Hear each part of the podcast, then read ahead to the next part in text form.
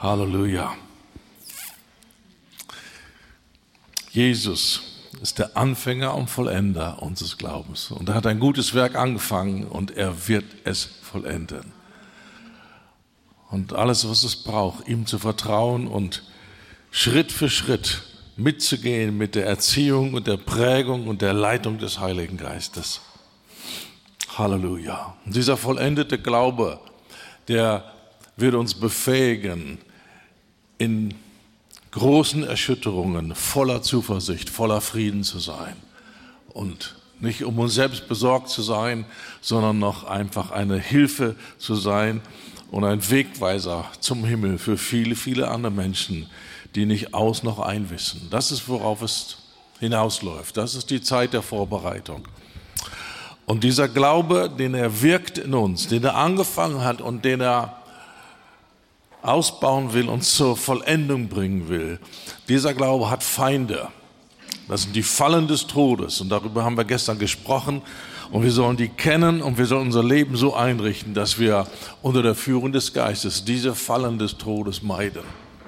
Bitterkeit, Stolz, Rebellion, sexuelle Unreinheit, dieser Geist der unreinen Lust, der unsere ganze Kultur durchzieht und so viel Zerstörung anrichtet in den Ehen und im Leben von Menschen.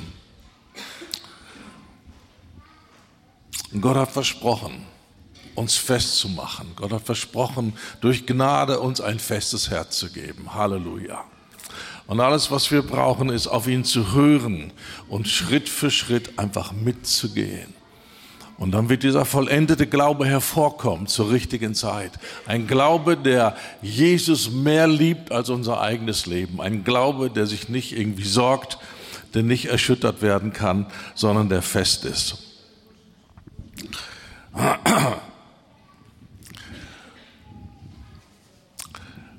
Und dieser, dieser Glaube, den der, den der Heilige Geist in uns wirkt, das kommt, indem Gott in uns arbeitet.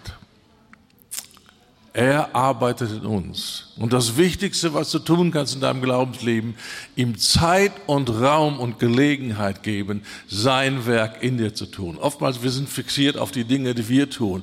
Nein, das Allerwichtigste ist, was er tut. Und dass wir ihn dabei nicht behindern und dass wir ihm Raum geben, sein Werk in uns zu tun. Und wir können Predigten hören, wir können Seminare besuchen, aber das wird es nicht bewirken. Das ist nur Inspiration, das ist nur Motivation oder Ermahnung oder Ansporn, aber dann gehen wir zu Hause unsere Schritte.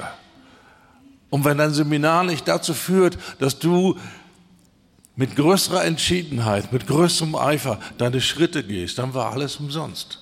Das bloße Hören nützt dir nichts, sondern das Umsetzen und das wirkliche Praktizieren der Dinge, die äh, das Wort Gottes uns lehrt. Und ich will heute über einen ganz, ganz wichtigen Punkt sprechen, der sozusagen die, die Krönung ist von dem, was wir jetzt am Wochenende gehört haben, wie wir unter der Führung des Geistes leben können, die Fallen des Todes meiden können. Äh, durch die Furcht des Herrn haben wir gelernt, meiden wir die Fallen des Todes durch die Furcht des Herrn.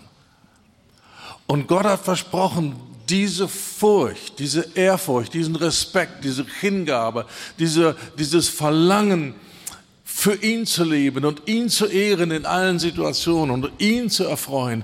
Er hat versprochen, diese Furcht in unser Herz hineinzulegen. Die müssen wir uns nicht aus den Rippen schneiden, schneiden, die müssen wir nicht irgendwie konstruieren, sondern das ist der Segen des neuen Bundes. Ich lege meine Furcht in euer Herz hinein.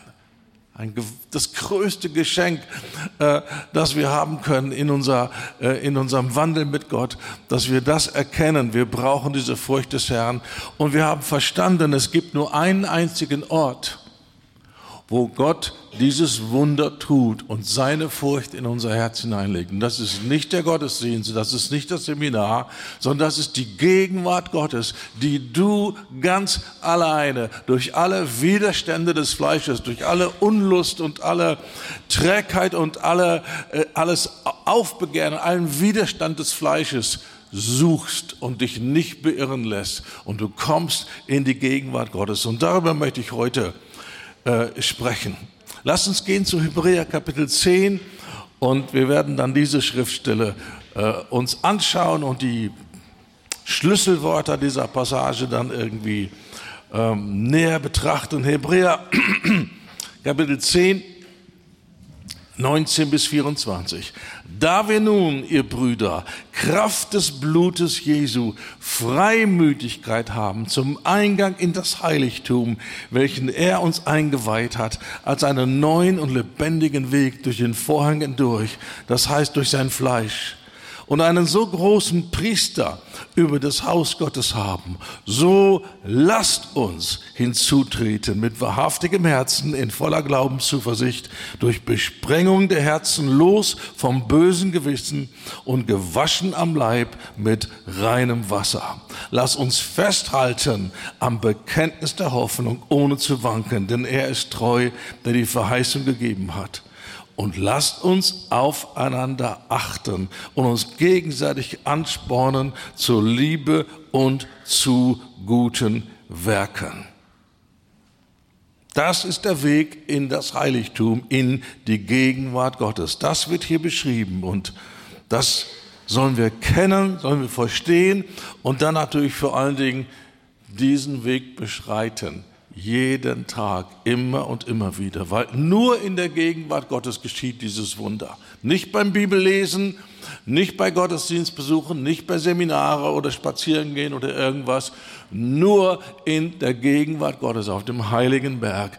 Da ist es, wo Gott sein Wort einfach real macht, auf unser Herz schreibt und die Furcht Gottes hineinlegt, damit wir, so heißt es dann, nicht von ihm weichen. Oh, das ist sehr lieb. Dankeschön. Wunderbar. Also Gott wohnt im Heiligtum. Das ist, was die Bibel sagt. Gott wohnt im Heiligtum. Nicht in Kirchengebäuden, sondern im Heiligtum. Und im Alten Testament sehen wir, da war der Tempel oder davor noch die Stiftshütte und da war die Gegenwart Gottes. Das war eine ganz hochheilige Angelegenheit und nur einmal im Jahr durfte der Priester stellvertretend für das ganze Volk da hineingehen. Nur einmal im Jahr durfte er hinter den Vorhang und die Gegenwart Gottes dort sehen. Und das war der Höhepunkt seines geistlichen Lebens. Das war absolutes Top-Erlebnis dort diese Gegenwart Gottes zu erleben und zu sehen. Und das ist ein Bild, dieses Heiligtum auf der ähm, Erde, dann später auch im, im, im Tempel, ist ein Bild für das himmlische Heiligtum. Das ist das wirkliche Heiligtum und da wohnt Gott. Und wir haben durch Jesus den, den Vorrang oder das Vorrecht, wir dürfen, anders als der hohe Priester einmal im Jahr, wir dürfen, jeder von uns darf hinein in die Gegenwart Gottes und dort Gott erleben, Gott schmecken, Gott genießen, von Gott berührt werden und für immer geprägt werden und total ruiniert werden für die Lust dieser Welt. Weil das ist ein Imitat, was der Teufel anbietet, aber Gott ist das Original und er sättigt unsere Seele. Er gibt uns eine Zufriedenheit, eine Geborgenheit, eine Freude, eine Sicherheit, die es nirgendwo sonst gibt, nur bei ihm. Und er möchte, dass wir ihn erleben. Und für viele Christen ist das immer noch irgendwie ein Rätsel, ein Fremdwort. Und, und, und wenn sie so eine Vokabel hören, Gott genießen, da können sie sich überhaupt nichts unter vorstellen. Aber wenn wir diesen Weg gehen und wir lernen, in das Heiligtum zu kommen, dann werden wir die Gegenwart Gottes erleben. Und es gibt nichts zufriedenstellenderes, nichts Schöneres, nichts Beglückenderes, nichts, was mehr Geborgenheit und Sicherheit und Schutz gibt, als die Gegenwart Gottes. Der Vorhang ist zerrissen, als Jesus gestorben ist und für die frommen äh, Chefs war das eine, ein, ein, ein, ein, ein religiöses Betriebs, ein Betriebsunfall. Aber es war ein symbolischer Akt von Gott. Der Zugang ist jetzt frei. Wir dürfen alle hineinkommen. Wir dürfen hineinkommen in die Gegenwart Gottes. David hat schon verstanden, es geht nicht um einen irdischen Tempel oder Zelt oder irgendetwas, sondern dass die Gegenwart Gottes ist ein Ort im Geist. Und egal wo wir sind, wir können in diese Gegenwart, in diesen Ort des Geistes hineinkommen. Wir lesen dort im Psalm 63 und es heißt dort, als er in der Wüste war, als er in der Wüste Juda war, Gott, mein Gott bist du, nach dir suche ich, es dürstet nach dir meine Seele, nach dir schmachtet mein Fleisch in einem dürren und erschöpften Land ohne Wasser. So schaue ich im Heiligtum nach dir. Was war denn da für ein Heiligtum in der Wüste Juda? Da war überhaupt kein Heiligtum. Und er hat verstanden, das hatte was mit Anbetung und mit Glauben und mit Zuversicht und, und, und Gott beim Wort nehmen. Damit hat es zu tun. Und so kommen wir in die Gegenwart Gottes. Ich schaue im Heiligtum nach dir, um deine Macht und deine Herrlichkeit zu sehen. Die Macht Gottes und die Herrlichkeit Gottes ist im Heiligtum zu finden. Und das ist das Kostbarste, was ein Mensch jemals finden kann und was ihn für immer verändert. Jesus sagt, wir sollen seine Herrlichkeit sehen, wir sollen nahe sein, wir sollen seine Herrlichkeit sehen. Warum sollen wir seine Herrlichkeit sehen? Und so viele Christen können sich nichts darunter vorstellen, was es bedeutet, die Herrlichkeit Jesu zu sehen. Wir sollen seine Herrlichkeit sehen. Das ist sein Glanz, seine Majestät, seine Macht, sein wunderbares Wesen, seine Reinheit, seine Schönheit seine Treue, seine, sein Herz für uns. Wir sollen das sehen. Das ist sein Verlangen. Jesus sagt, ich will, dass sie bei mir sind, damit sie meine Herrlichkeit sehen. Und Paulus sagt, wir schauen die Herrlichkeit Gottes an mit aufgedecktem Angesicht.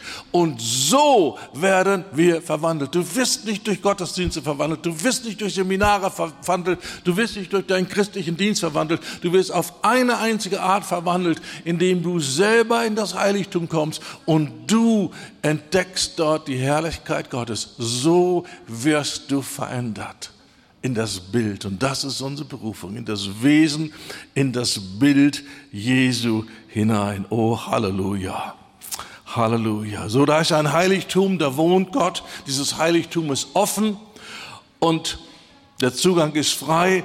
Und deswegen sagt das Wort Gottes, lasst uns hinzutreten. Wenn das jetzt so ist, Leute, worauf warten wir noch? Dann lasst uns kommen, lasst uns hineingehen in das Heiligtum.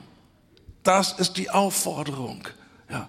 Und jeder Einzelne kann entscheiden, nehme ich das ernst und gehe ich Schritte im Glauben, selbst wenn ich mir nichts darunter vorstellen kann. Ja, aber ich fange einfach an zu tun, was das Wort Gottes sagt. Jeder kann das entscheiden.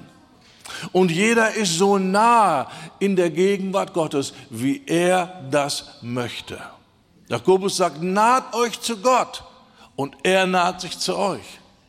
So, wer fängt an? Wer wartet auf wen? Viele Leute sagen, ja, ich hoffe irgendwann, Gott kommt in mein Leben und er macht irgendwas Schönes und repariert hier irgendwie mein, mein, mein, mein äh, chaotisches, kaputtes Leben. Ich hoffe irgendwann, vergiss es. Nach Golgatha bist du dran, nach dem Kreuz bist du dran und Gott wartet auf dich und er sagt, jetzt komm du und wenn du kommst, dann komme ich. Naht euch zu Gott und er wird sich zu euch nahen. Gott wartet auf dich, nicht wir warten auf ihn, sondern er will uns haben bei sich und er zieht uns hinein in dieses Heiligtum, indem er uns einlädt. Lasst uns hinzutreten. Und zwar und das ist die Tücke, jeden Tag. Jeden Tag, weil da ist etwas, was unseren Glauben bremsen will, was uns ablenken will, was uns abhalten will, was uns andere Dinge schmackhaft machen will. Und das nennt die Bibel das Fleisch. Und das Fleisch ist in Feindschaft gegen Gott. Das Fleisch will nicht beten, das Fleisch will nicht anbeten, das Fleisch will nicht in die Gegenwart Gottes kommen. Es ist zufrieden, wenn du christliche Aktivitäten machst und dich um deinen Dienst kümmerst. Ja, das kann es noch ertragen. Aber das Fleisch hat eine riesen Abneigung gegen die Gegenwart Gottes, weil es dort empfindlich geschwächt wird. und seine Kraft verliert, uns zu behindern. Und deswegen brauchen wir eine Hingabe, wir brauchen eine Entschiedenheit. Und wir sagen, wir nehmen auf dieses Fleisch. Weiß jemand, wovon ich rede? Du willst beten und das Erste, was kommt, ist eine Welle von, ach nee, Vielleicht lieber Kreuzworträtsel. Oder vielleicht lieber den Wetterbericht gucken oder ein paar E-Mails machen oder irgendwie. Das ist das Fleisch. Das Fleisch ist in totaler Feindschaft gegen Gott. Es will dich abhalten, das Wichtigste zu tun, was du in deinem Leben tun kannst. Morgens Gott zu suchen und in die Gegenwart Gottes zu kommen. Und wir können uns entscheiden und wir können sagen, Gott hat mich neu gemacht. Ich bin nicht Fleisch, ich habe das Fleisch, aber ich bin ein Geist. Und das, der Geist ist stärker als das Fleisch und ich nehme keine Rücksicht auf das Fleisch. Ich tue, was ich tun soll. Ich komme in die Gegenwart Gottes. Ganz egal, wie ich mich fühle. Und ich sage es ganz, ganz deutlich. Erst wenn du dich entschieden hast und das praktizierst, jeden Tag, egal wie du dich fühlst, in die Gegenwart Gottes zu kommen, erst dann geht die Post ab in deinem geistlichen Leben. Solange du so gestrickt bist, naja, wenn ich Lust habe zu beten, dann bete ich, aber wenn ich keine Lust habe, dann bete ich halt nicht, weil das wäre ja nicht echt, das kommt ja nicht von Herzen. Hast du schon mal sowas gehört? Ja? Hallo, das sind Leute, die verwechseln ihr Fleisch mit ihrem Herz. Da, da fehlt es an grundlegenden Einsichten. Du bist nicht das Fleisch, du hast das Fleisch. Aber du bist nicht verpflichtet, dem Fleisch zu folgen, weil du Geist bist und weil du im Geist das Fleisch überwinden kannst. Halleluja, du kannst es kreuzigen. Und das Dumme ist, nächsten Morgen ist es wieder da. Aber du kannst nächsten Morgen dasselbe tun, wie du den ersten Morgen getan hast. Du kannst sagen, ich bin entschieden. Ich habe mich festgelegt. Ich lebe aus Festlegung und nicht aus Gefühlen. Das ist, was David gemacht hat. Er hat Gelübde gemacht. Was sind Gelübde? Heilige Versprechen. Was hat er versprochen? Jeden Tag werde ich den Herrn preisen. Jeden Tag. Und erst wenn du diese Entscheidung triffst, dann lernst du die ganze Wucht des Unglaubens und des Widerstandes und des Hasses des Fleisches kennen, das in Feindschaft ist gegen Gott. Solange du von Gefühlen gesteuert bist, merkst du gar nicht, was für ein Widerstand das ist. Aber wenn du entschieden bist, wenn du Gelübde tust, wenn du das tust, was das Wort Gottes sagt, ja, täglich will ich dich preisen. Psalm 145, Vers 2, täglich will ich dich preisen, deinen Namen rühmen, immer und ewiglich. Das heißt, egal wie es mir geht, ob es mir schlecht geht, ob es mir gut geht, ob die Sonne scheint, ob äh, die Dinge in meinem Leben gerade gut laufen oder schwierig, das spielt alles keine Rolle. Ich bin entschieden, Gott ist Gott und er will mich haben und das ist für mich das Allerbeste. Er will dort in mir arbeiten und meinen Glauben stärken und meinen Glauben zur Vollendung bringen. Er will in mein Herz hinein diese Furcht Gottes legen. Halleluja. So, da ist eine Betonung im, im, im Leben von David und das, was, alle, was er beschrieben hat in den Psalmen von seinem geistlichen Leben. Von Hingabe, von Versprechen, von Beständigkeit, von Entschiedenheit. Halleluja. Oder hörte man das an? Jeden Morgen will ich alle Gottlosen im Lande vertilgen, um alle Übeltäter auszurotten aus der Stadt des Herrn. Du sagst, hey, was ist denn das jetzt? Ja. Das ist die alttestamentliche Entsprechung von wir reißen Festungen nieder, wir tolerieren nicht negative Gedanken ja, sondern wir reißen sie runter, wir bringen sie unter den Gehorsam Christi. Wir erlauben nicht, dass Lügen und lügenhafte Gefühle sich ausbreiten können in uns, sondern wir sind entschieden, in der Macht Gottes zu kämpfen und jeden Morgen machen wir das. Halleluja. Durch die Kraft des Heiligen Geistes, durch das Wort. Wir legen uns fest, wir legen uns fest. Wir werden nicht fremdbestimmt werden von der Passivität und der Unlust des Fleisches, sondern wir werden bestimmt von der Einladung Gottes und von der Zusage, die wir erstmal nicht fühlen, du bist Überwinder. Du bist nicht unter der Macht des Fleisches. Du kannst dich erheben, du kannst dein Fleisch unterwerfen und du tust, was du tun willst und nicht, was das Fleisch will. Du bist nicht Fleisch, du hast das Fleisch, aber du bist nicht Fleisch, du bist Geist. Und der Geist überwindet und der Geist ist stark. Aber bevor du überwindest, musst du glauben, dass du Geist bist und dass dieser Geist ausgestattet ist zu herrschen. Und dann gehst du ran und dann wird dieser Widerstand weichen und du lernst das. Halleluja. Und du bist entschieden, in die Gegenwart Gottes zu kommen, sagst du, nichts wird mich abhalten. Keine Gefühle, keine inneren Befindlichkeiten, keine Sorgen, keine Schmerzen, keine Ängste. Nichts wird mich abhalten, sondern ich gehe geradewegs hinein in das Heiligtum. Das ist, was Gott für uns hat.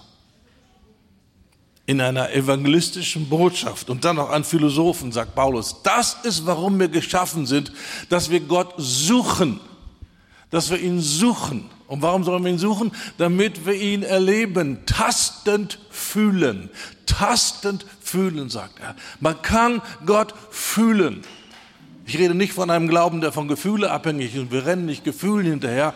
Aber wenn wir in die Gegenwart Gottes kommen, wir werden Dinge fühlen, die es nirgendwo in dieser Welt gibt. Eine Geborgenheit, eine Annahme, eine Wertschätzung, eine Sicherheit, eine Erfüllung, eine Sättigung, eine Befriedigung, die nichts von dieser Welt bieten kann. Nichts in dieser Welt kann damit sich vergleichen. Es sind alles Imitate, schwache Imitate gegenüber dem, was wir an Erfüllung und Befriedigung und Sättigung in der Gegenwart Gottes haben können. Halleluja. Und dazu lädt er uns ein. Hast du dich schon mal gefragt, warum es so viele Beschreibungen in der Bibel gibt von positiven emotionalen Erfahrungen in der Gemeinschaft mit Gott?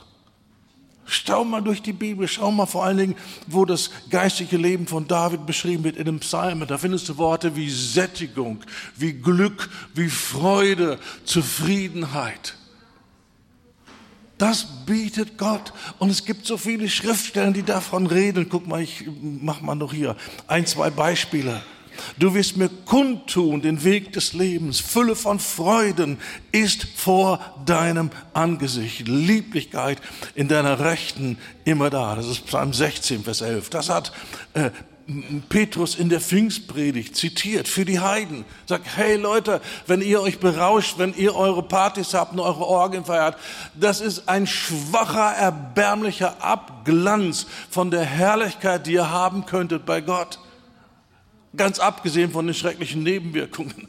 Ja, aber die Herrlichkeit Gottes ist das höchste Glück, das ein Mensch haben kann und vollkommen frei von Nebenwirkungen. Vollkommen frei von irgendwelchen Dingen, die dann hinterher doch ein Preis sind. Nein, wir können Gott genießen und wir sollen ihn genießen.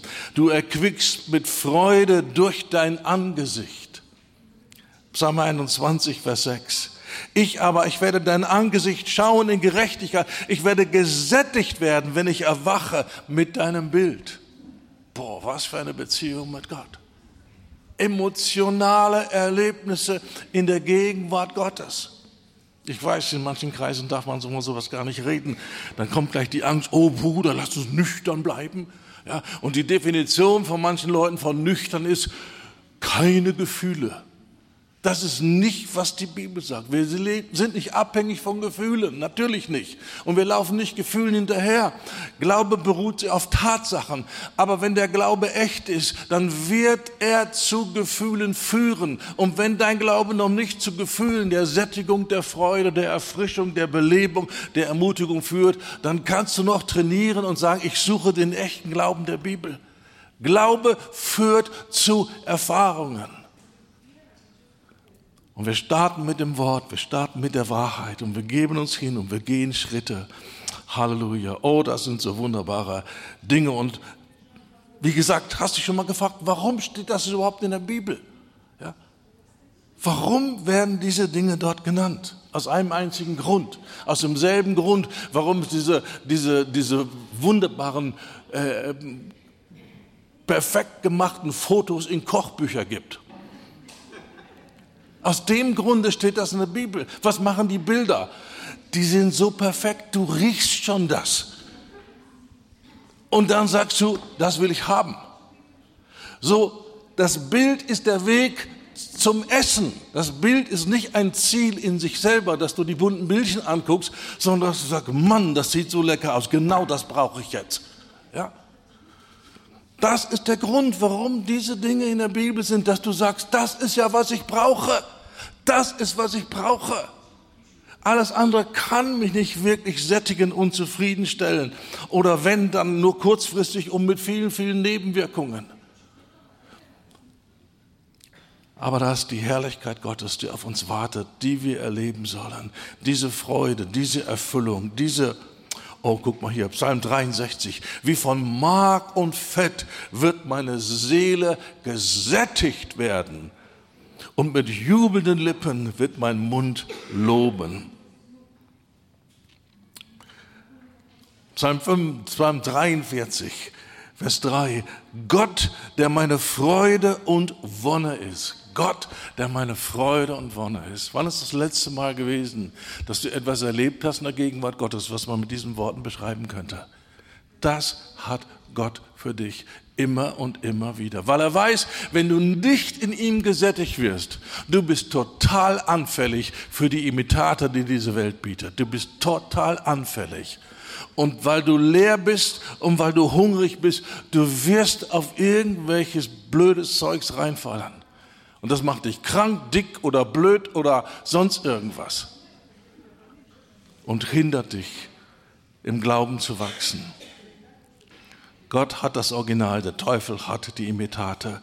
Und wir wollen wirklich das ernst nehmen, was das Wort Gottes sagt. Da ist diese Freude, die auf uns wartet und die kommt im Heiligtum, wenn wir Gott sehen, wenn wir ihn erleben. Und manche von euch sitzen hier und sagen, wovon redet der bloß? Sowas habe ich noch nie erlebt. Ja, Halleluja, gut, dass du da bist, gut, dass du das Wort hörst und ich hoffe, dass du klug genug bist und sagst, das brauche ich.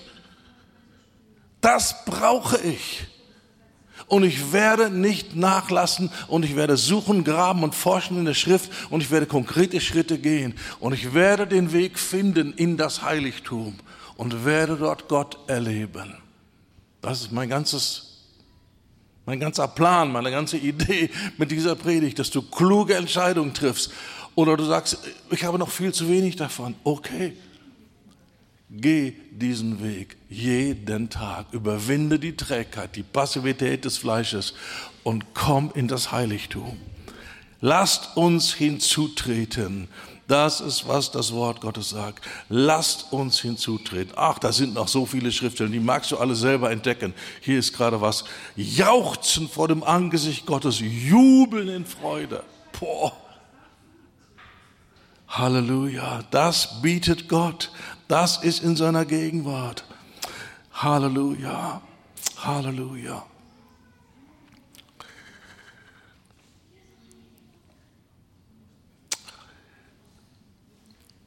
Wir treffen diese Entscheidung. Ja, ich höre diesen Ruf, ich folge diesem Ruf. Lasst uns hinzutreten. Ja, ich komme. Ich komme. Ich werde mich nicht mehr bremsen lassen. Okay, so lass uns hinzutreten mit Kühnheit. Das ist das nächste Wort. Freimütigkeit oder Kühnheit in diesem Text. Wir gehen ja hier die Schlüsselworte in diesem Text durch in Hebräer 10. Ja, Heiligtum. Lass uns hinzutreten mit Kühnheit, mit Zuversicht, mit Freimütigkeit. Und da entdecken wir, was für ein Schatz das ist, dass Jesus für uns den Weg bereitet hat. Und dass wir nicht mehr wie im Alten Testament irgendwie Angst haben müssen vor einem heiligen Gott. Da war das Heiligtum, da war die Gegenwart Gottes. Und Gott hat das eifersüchtig bewacht und er hat Regeln gehabt, er hat Ordnung gehabt. Zum Beispiel niemand durfte das anfassen. Und wer das angefasst hätte, der wäre auf der Stelle tot umgefallen, wie der Usia, als sie die Bundeslader, die ja dann bei den Philistern war, zurückbrachten. Ja? Und da war irgendwie so ein Schlagloch im, im, im, im Weg, der Wagen drohte zu kippen, die Bundeslade würde abrutschen. Und er hat es total gut gemeint, er wollte das verhindern. Er streckt seine Hand aus und stützt die Bundeslade und fällt tot um, wird gerichtet vom Herrn. Weil niemand durfte das mit Händen anfassen. Das war eine heilige Angelegenheit. Der Priester, wenn der hinter den Vorhang ging, der hatte eine ganze Serie von Vorschriften zu beachten, wie er sich zu kleiden hatte, wie er sich zu waschen hatte, wie er sich vorzubereiten hatte. Eine ganze Reihe von wichtigen Anordnungen. Und jeder hat verstanden, jeder Priester hat das gelernt in seiner Priesterausbildung. Du musst peinlich darauf achten, diese Anweisungen zu befolgen, weil wenn nicht, ist das lebensgefährlich. Ja. Und deswegen kamen sie auf die glorreiche Idee, da ein Seil um, den, um das Fußgelenk zu machen, weil wenn der sich nicht richtig vorbereitet hätte und würde da einfach so leichtfertig hinter den Vorhang gehen, dann fällt der tot um, er wird augenblicklich gerichtet. Und was machen sie dann? Die können nicht ein Jahr warten, bis der nächste hohe Priester dann äh, später da reingehen kann und die Leiche irgendwie bergen. So haben sie die clevere Idee gehabt, wir machen ein Seil. Und das Seil war das Ende des Seils war auf der anderen Seite vom Vorhang. Und dann standen die Kollegen am Vorhang und haben gelauscht, weil da Glocken waren an seinem Gewand. Und wenn da nichts mehr bimmelte, dann haben die gewusst, das war's. Gott hat ihn gerichtet und jetzt ziehen wir den wieder raus. Die konnten ja nicht irgendwie da einen Sanitätertrupp dahinterher schicken, die wären ja auch alle umgekommen. So, die waren ganz schön clever. Aber die ganze Lektion war, Gott ist ein heiliger Gott. Und es gibt nur eine Art und Weise, wie man sich ihm nähern darf. Und das ist getreu seiner Anweisungen. Das ist die, die Botschaft, die Gott dort geben wollte. Und jetzt durch Jesus durch sein Tod, durch sein Blut. Wir haben durch das Blut die Kühnheit. Das Blut Jesu gibt uns Freimütigkeit und wir können in die Gegenwart Gottes kommen ohne Angst. Halleluja, wie wunderbar. Es gibt Gläubige, die Gott nicht wirklich kennen sie haben Angst vor Strafe und sie verbergen sich vor ihm und flüchten lieber in Dienste, als in die Gegenwart Gottes zu kommen. Das ist nicht, was Gott will. Gott will dich sehen.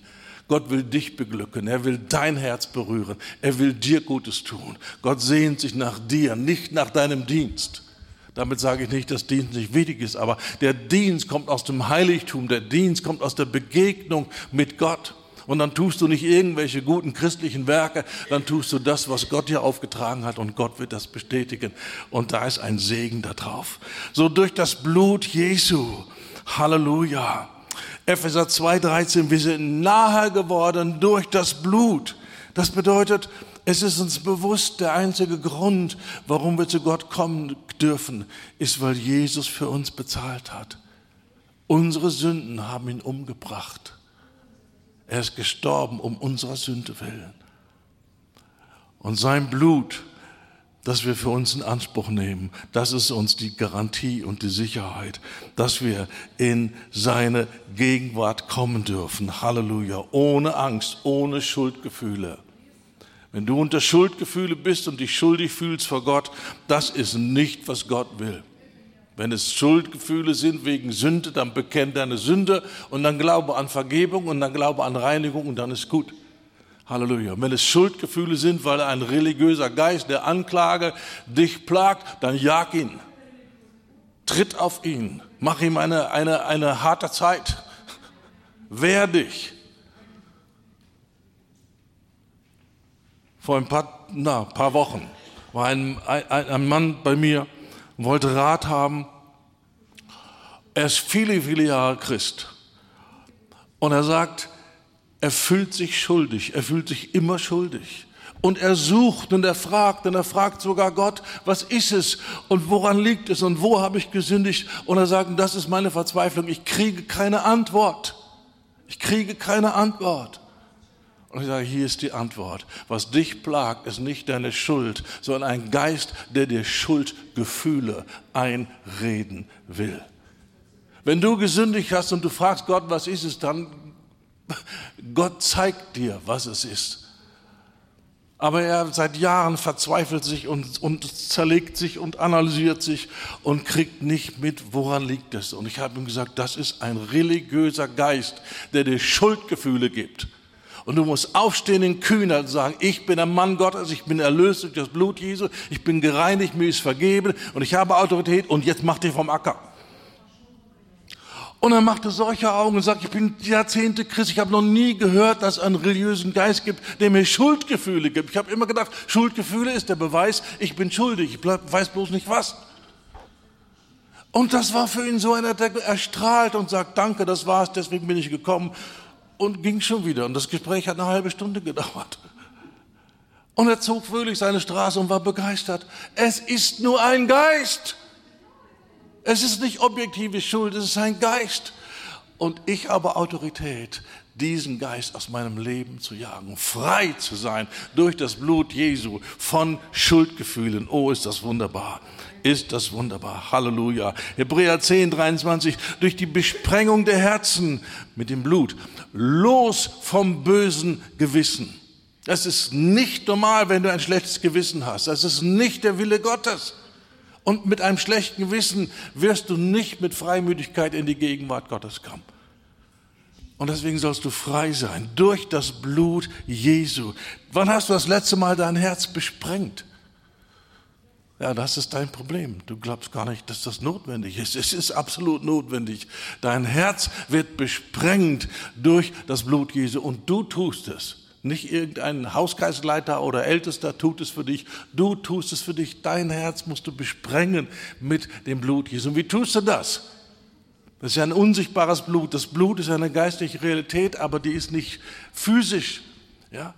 Und im Unsichtbaren operieren wir, das weiß jeder Zauberer, durch Worte, durch Worte, die wir glaubensvoll sprechen, operieren wir in der unsichtbaren Welt. So du redest von dem, was das Blut Jesu für dich getan hat und tut. Davon redest du.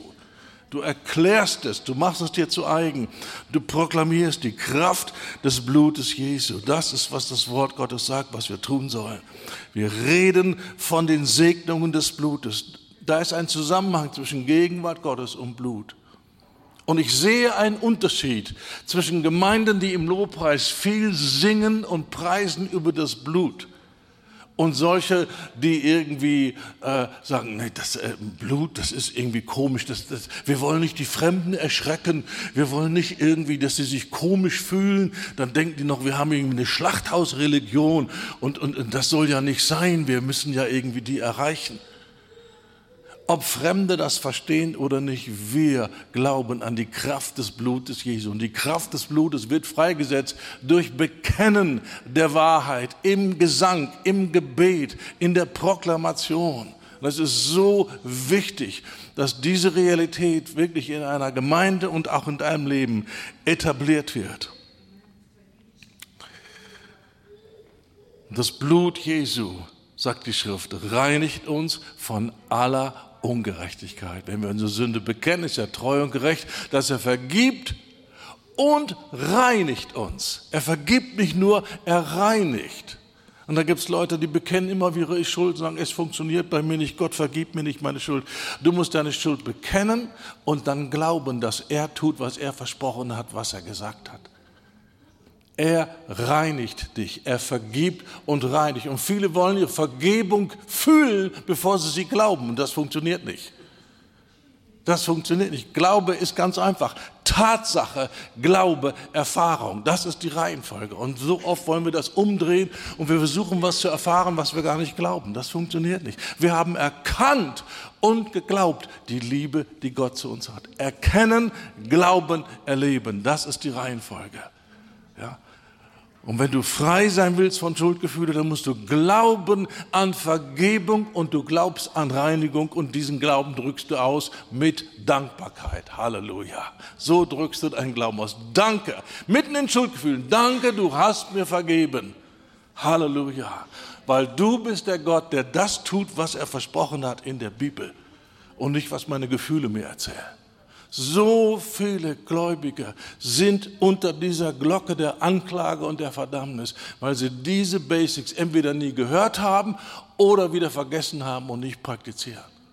Das ist so, so, so wichtig. Unter Schuld und Schuldgefühle können wir uns nicht am, an Gott freuen und am Leben auch nicht. Und die Gegenwart Gottes werden wir nicht suchen und nicht genießen. So, wir kommen mit dem Blut. Und der nächste Punkt, wir kommen mit einem wahrhaftigen Herzen. Mit einem wahrhaftigen Herzen. Was ist ein wahrhaftiges Herz? Ist es ein fehlerfreies, vollkommenes Herz? Ja, wer könnte dann kommen? Ja? Ein wahrhaftiges Herz ist ein Herz, das sich darauf richtet, ich will ans Licht. Ich will in die Wahrheit. Ich will, dass das Wort Gottes Richter ist über meine Gedanken und Gefühle und Gesinnungen und Wünsche und ich will nichts verbergen. Ich habe nicht irgendwelche Bereiche in meinem Leben, wo ich sage, Gott, da darfst du nicht ran, da äh, will ich alleine ähm, regieren. Das ist so ein Reservat, was wir so abgezäunt haben. Nein, ein wahrhaftiges Herz sagt, Herr, du erforschst mich, du prüfst mich Du hilfst mir. Du zeigst mir die verborgenen Dinge. Wir kennen nur die verkehrten Dinge in uns, die Gott uns gezeigt hat.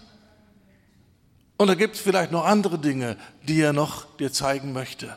Und er möchte, dass du offen bist, dass du nicht in Selbstgerechtigkeit bist. Das ist das Gegenteil von einem behaftigen Herzen. Selbstgerechtigkeit. Was willst du, Prediger? Bei mir ist alles in Ordnung. So? Ist das so? Woher weißt du das?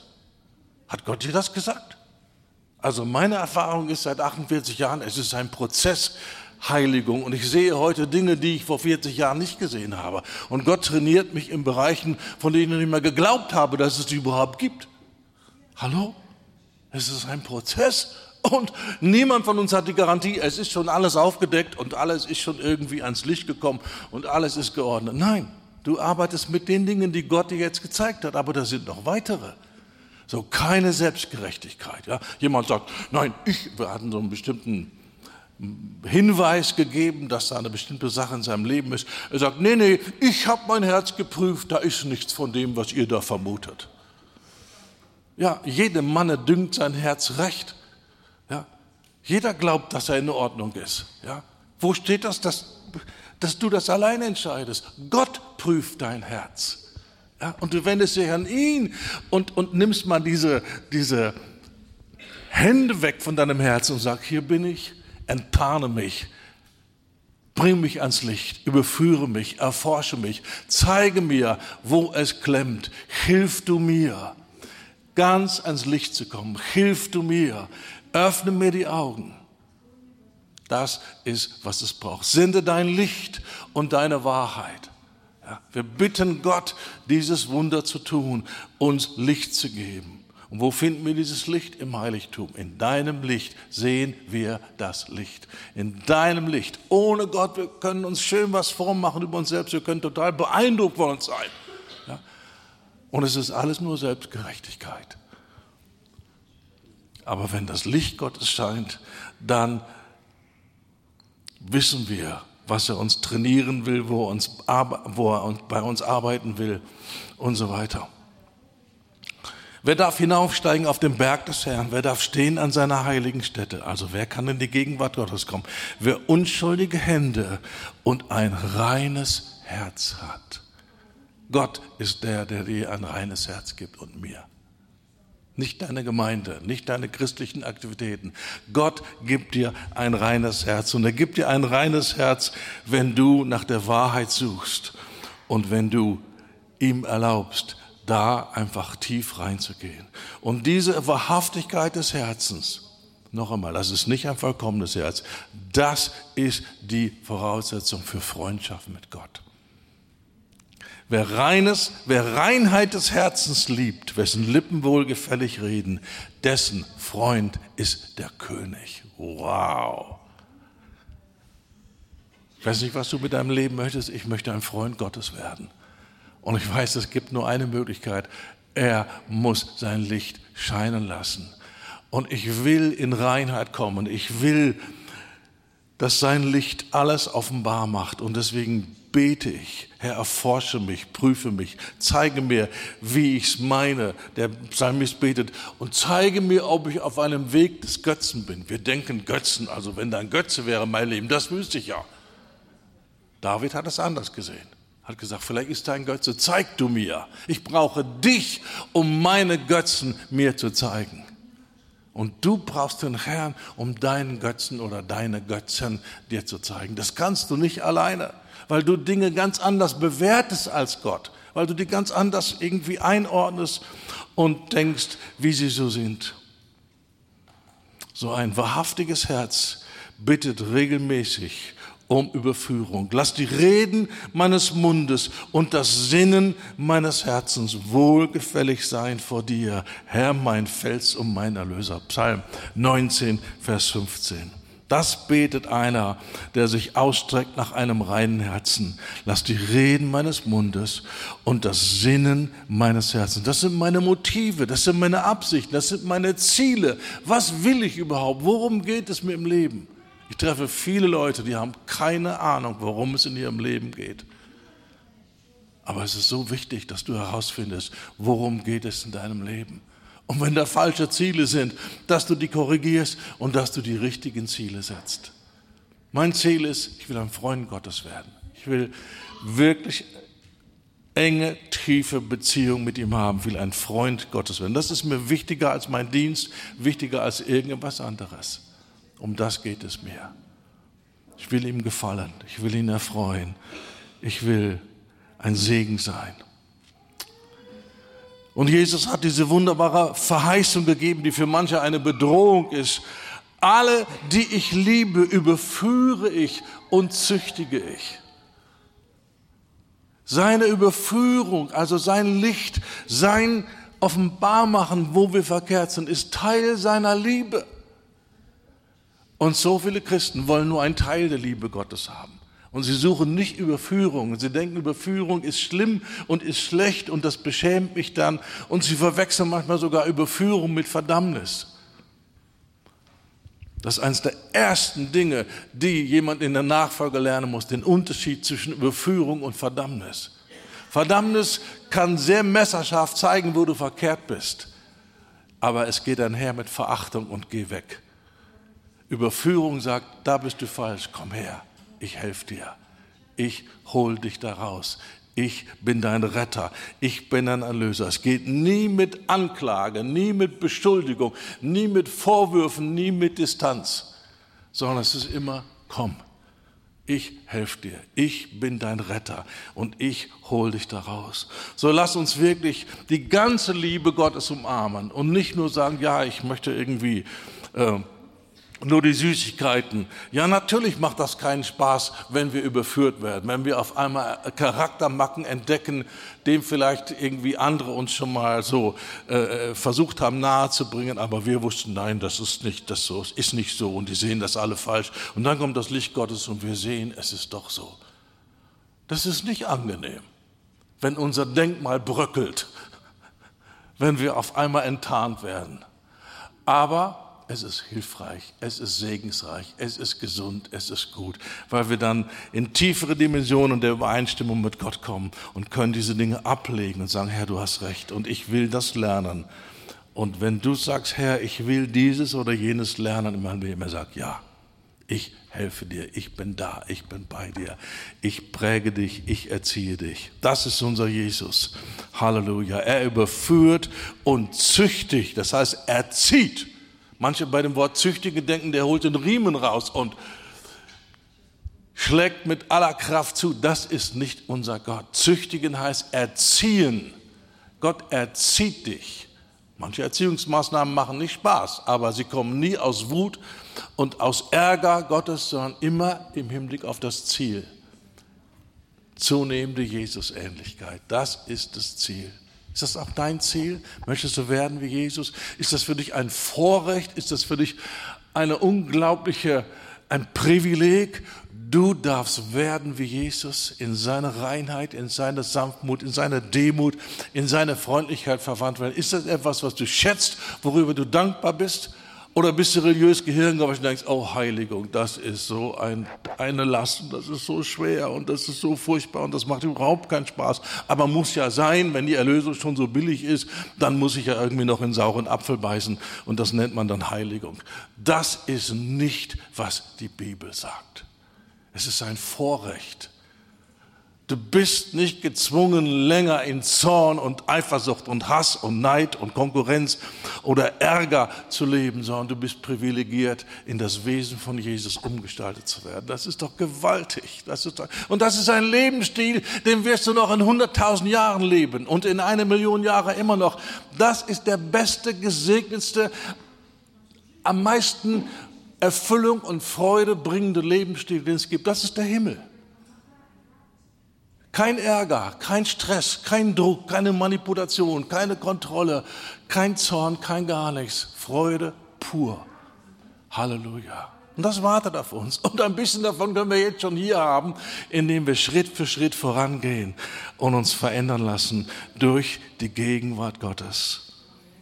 Paulus redet von dem Gott, der die Herzen prüft. Kennst du den Gott, der die Herzen prüft?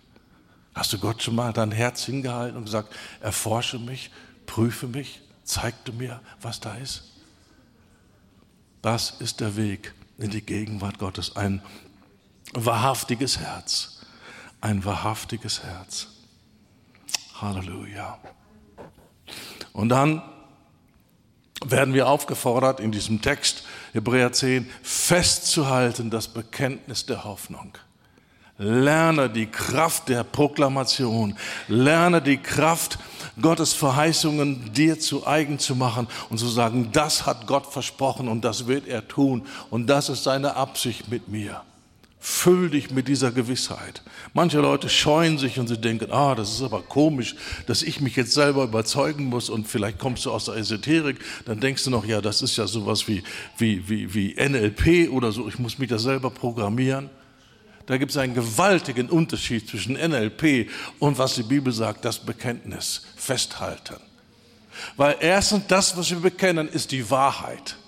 Das ist die Wahrheit. Es gibt ein Fundament und das ist das Wesen Gottes, die Treue Gottes. Das ist seine Autorität. Er hat diese Dinge gegeben. So du redest dir nicht irgendwas ein sondern indem du übereinstimmst und, die, und an das Bekenntnis ablegst, was Gott getan hat, was Golgatha ist, was Erlösung ist, was Gott in dir geschaffen hat. Indem du dieses Bekenntnis ablegst, kommst du in die Wahrheit. Das ist was anderes, als mir geht es jeden Tag in jeder Hinsicht etwas besser. Ich sage ja, auf welcher Voraussetzung, auf welcher Grundlage? Wo kommt deine Zuversicht her, dass das wirklich so sein wird? Ja, aber wenn ich sage, er ist der Anfänger meines, Anfänger und Vollender meines Glaubens, dann habe ich ihn, der sagt, ich stehe hinter diesen Worten. Ich garantiere, dass das so ist. Ich habe eine gewisse, ein, ein, ein Fundament, was ich mir nicht kreieren muss. Ich muss mir nicht irgendwas vorstellen, sondern ich komme aus der Lüge in die Wahrheit und ich etabliere mich in der Wahrheit. Halleluja. Und das hatte was mit Bekennen des Wortes zu tun. Nicht nur lesen, sondern glaubensvoll aussprechen. Das meine ich mit Bekennen. Das hat nichts mit Lautstärke zu tun. Das hat was mit Gewissheit zu tun, mit Entschiedenheit. Das ist die Wahrheit.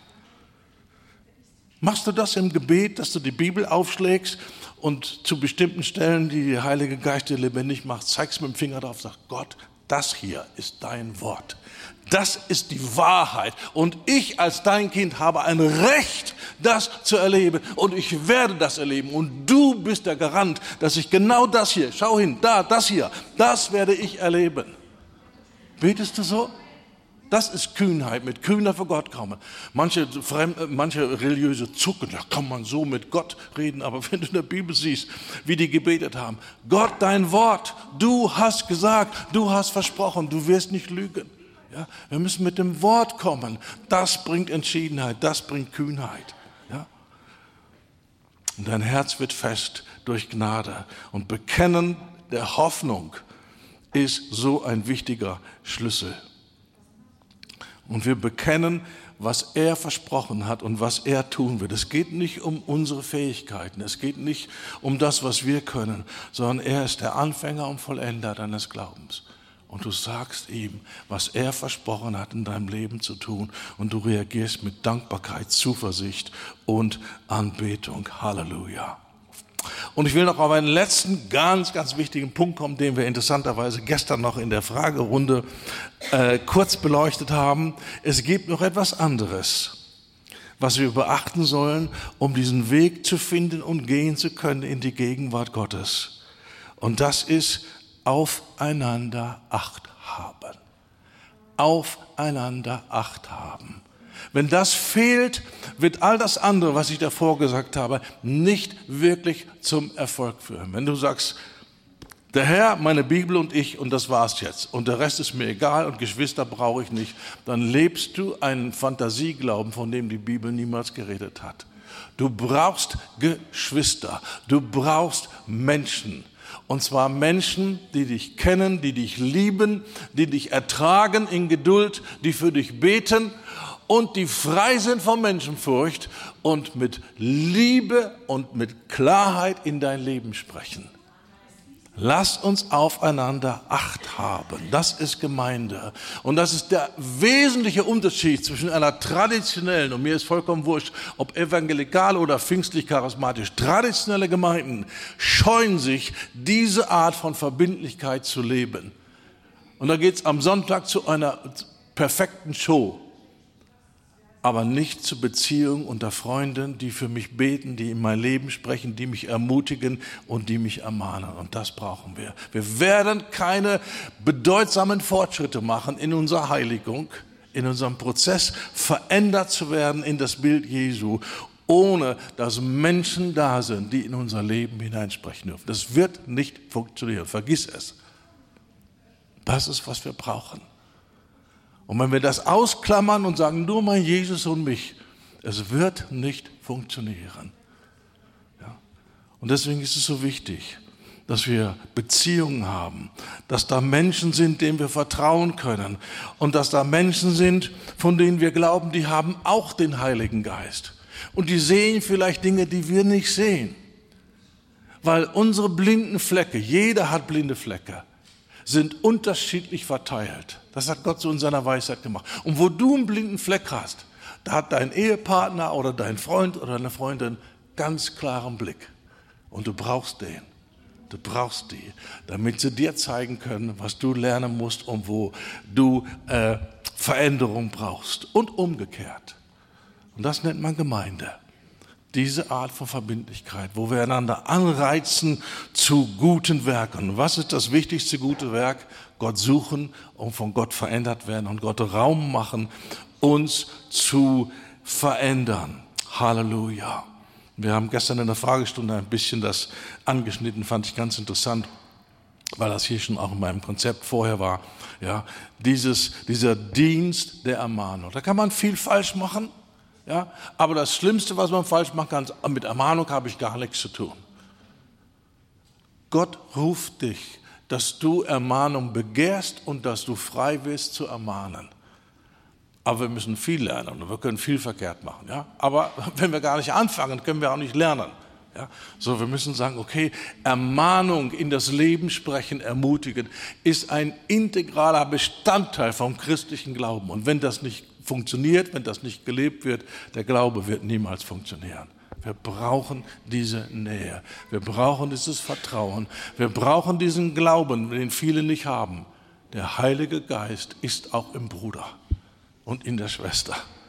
Viele denken, ja, ich habe den Heiligen Geist, Gott hat zu mir gesprochen. Ja, wenn der Heilige Geist zu dir gesprochen hat, denkst du nicht, da gibt es auch Menschen um dich herum, die sagen, ja, genau das ist es. Go for it, brother. Oder du kriegst was, kriegst Offenbarung und keiner versteht dich und alle sind fleischlich, nur du bist geistlich. Hallo. Die anderen haben auch den Heiligen Geist. Und sie können dir helfen, in Balance zu kommen und nicht irgendwie so ein einsamer Wolf zu werden. So, das sind die Elemente, die es braucht in unserem Leben, um zu wachsen in dieser Fähigkeit, die Gegenwart Gottes zu finden und zu genießen. Halleluja. Seid gesegnet. Vater, wir danken dir für dieses Vorrecht, dass der Vorhang zerrissen ist, dass der Weg in deine Gegenwart frei ist und dass du uns begehrst, dass wir glauben können, wir sind willkommen. Und du runzelst nicht die Stirn, wenn wir kommen. Du kriegst nicht die Krise, wenn du an uns denkst, sondern wir sind geliebte Kinder Gottes und sagst, kommt zu mir. Und ich werde euch beleben, ich werde euch erfrischen und fit machen und ausstatten und prägen. Und es ist mein Ziel, dass das Wesen meines Sohnes in euch Gestalt gewinnt. Und das ist Freude pur. Das ist Leben in Harmonie. Vater, danke für das Vorrecht. Danke für das Heiligtum, das offen ist. Hilf du uns, klug zu sein. Gegen alle Bedenken, gegen alle Ängste, gegen alle äh, Ideen, die meinen, nee, das ist nicht so wichtig. Das ist dir das Allerwichtigste. Und wir wollen dich haben, dir begegnen und dir Raum geben, an unserem Herzen zu wirken und deine Furcht in unser Herz zu legen. Und so stellst du sicher, dass wir nicht von dir abweichen. So stellst du sicher, dass wir keine Kompromisse machen, dass wir keinem Druck des Feindes oder der Umstände nachgeben, sondern auf klarem Kurs bleiben, unseren Lauf vollenden zu deiner Ehre. Danke, Vater, für dieses Vorrecht, ein offenes Heiligtum zu haben und wir werden es nutzen. Wir werden es nutzen. Wir legen uns fest. Wir wollen Menschen werden der Hingabe und der Beständigkeit und wir werden jeden Tag kommen. Jeden Tag vor dein Angesicht. Halleluja. Danke. Amen.